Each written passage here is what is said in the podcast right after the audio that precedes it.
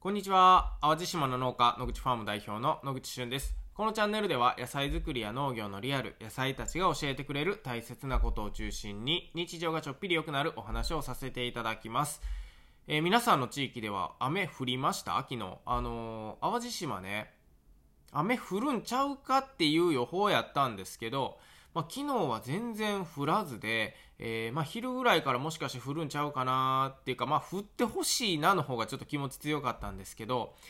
えまあ、結局仕事が終わるまでは全然降らず、ああ、降らへんかったわと思ったら夜中結構なんか降ったみたいで、朝起きたら普通に水たまりがたくさんできてたので、おお、これは降ったんやということで、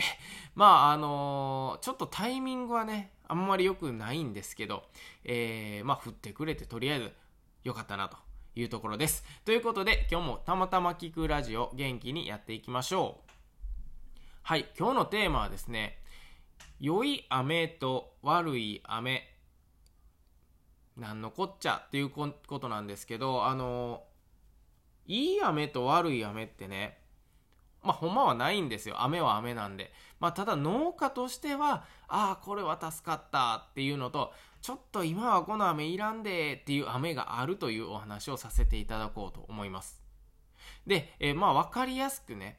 今日の夜中、雨が降ったんですけれども、なんで僕、雨降って欲しかったかというとね、えー、4日ぐらい前かな、4日ぐらい前、えっ、ー、と、5月に収穫する玉ねぎを植えたんですよ。5月ですよ。今植えて5月にできるんですけど、まあ玉ねぎってめっちゃ長い作物なんですよね、出来上がるまで。で、まああの、植えてから何が重要かっていうと、えー、植えた後、これもちろん植えるのは苗なので、種まきではないんですよね。えー、種はもっと前にまいていて、えー、苗を育てて、苗を今度また植え付けてという工程なんですけど、これ植えた後重要なのが、活着って言って、こう根を下ろしてもらわないといけないんですよね。地球に、土に。なので、この活着するのに必要なのが水なんですよ。植えて何もしなければそのままやっぱり枯れていくことがすごく枯れる、まあ枯れるんですね野菜ってよく枯れる玉ねぎってねどっちかといえば強いのでまあそそんなに枯れることないんですけどまあ活着いわゆる根を下ろすタイミングがみんな一斉にせーので下ろしてくれたら玉ねぎが出来上がる揃いもいいですし、えー、成長度合いもみんな揃ってくれるんですけどこの用意ドンがみんなバラバラだとね、すごい玉ねぎの管理しづらいんですよね。まあなので、それに必要なのが水ということで、いや、4日前に植えて、本当は昨日雨降るっていう予定だったから4日前に植えたんですよね。で、植えてから、あ、ちょうどいいわ、雨降ってくれたら、あの、水やりせんでええし、っていうことで、本当は昨日結構雨降って欲しかったと。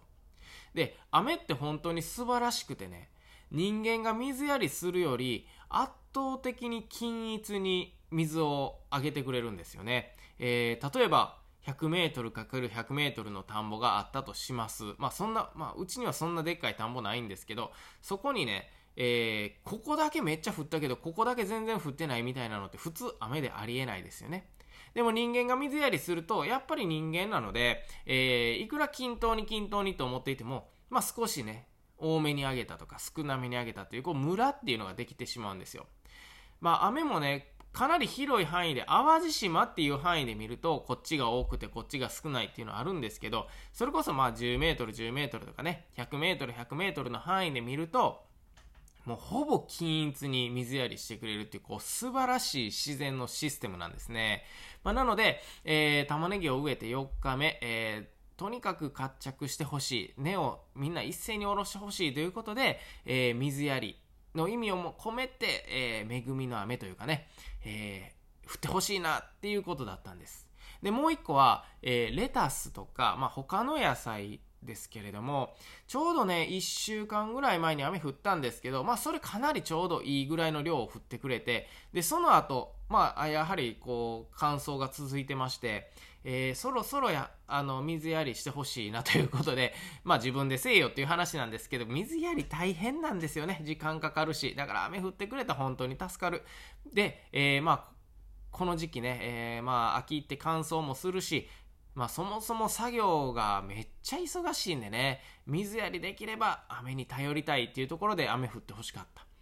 で、まあ昨日の夜中ね、まあしっかり降ってくれたということで、この2つはね、もう達成されてね、今日はもう朝から玉ねぎ見ても他の野菜見ても結構ピンピンして、あの、めちゃめちゃ機嫌いいです。えー、よかったなっていう感じなんですけど、じゃあ、悪い雨って何かなっていう話なんですけど、同じ昨日の雨でもね、影響が出てくるのはやっぱ収穫なんですよね。収穫。まあ皆さんご存知かどうかわかんないんですけど、特に葉物野菜ってわかりますか？例えば水菜とかレタスとか、まあそういう葉っぱもんですね。えー、葉っぱの野菜っていうのはね、雨の日、もしくは濡れている時に収穫すると、あまり良くないんですよ。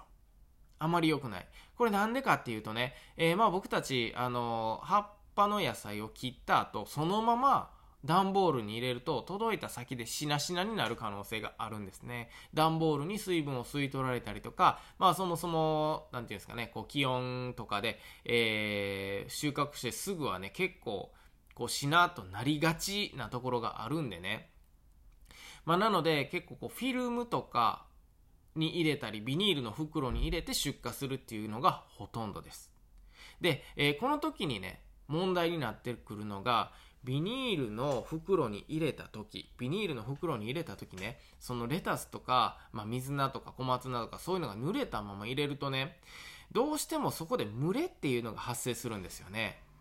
群れ。で、この群れがね、一番こう危険なのが配送中なんですよ。で、まあ、僕たち、あの、検品してね、出荷するんですけど、配送中ってトラックの荷台にいたりとか、まあ、それこそ U パックとかヤマト運輸さんのね、えー、配達するドライバーさんの、まあ、隣というか、後ろというか、まあ、そういったところにいると思うんですけど、まあ、例えば、窓から太陽があ差し込んでね、太陽に当たってしまう、段ボールが温められてしまうとか、えー、トラックの荷台がね、えー、夜走ってくれたらいいんですけど、お昼間走ってたら、やっぱり気温って上がってしまいますよね。えー、まあ何かこうビニール袋に、え、な、なんかこう、まあ濡れたタオルでも入れてね、それを日向に置いてたらビニール袋ってどんどん曇ってきたりすると思うんですよね。で、それが結構葉物野菜にとっては天敵なんですよ。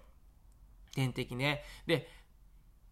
そこで昨日の雨、玉ねぎとかレタスの生育にとってはもうとにかくめちゃめちゃいい雨で、よっしゃ、恵みの雨やありがとうっていう感じなんですけど、週明けの月曜日、今日はね、出荷が多い日なんですよ。で、出荷が多いのに、雨降ったので、これ今、レタスや葉物野菜びっしょびしょなんですね。なので、これ朝一から収穫できないんですよね。で、これ収穫して袋詰めしちゃうと、もちろんさっき言ったみたいに蒸れてしまったりするので、これを、例えば、この梅雨浮いているというか、この雨に濡れた状態がある程度乾くのを待ってから収穫しないといけない。なので、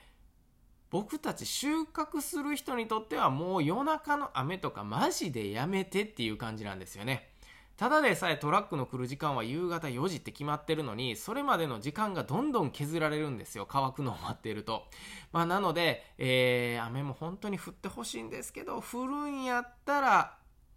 昼間というか収穫が終わった瞬間から降って次の日はまた朝に乾いている状態にしてくれっていうのが、えー、農業者にとっての本音かなと思います。で、えー、この先、えー、冬になってくるとね、逆にあのビニールトンネルって言ってあの野菜の上にはこう支柱を立ててトンネル屋根みたいにしてね保温していくんですけど、えー、寒いからね野菜保温するんですけどこれをする時期になってきたら逆に雨降ってもねレタスとか水菜っていうのはビニールトンネルの中にいるのでそんな濡れてびしょびしょになることないんですけどほんまにこの10月11月ぐらいはこの恵みの雨と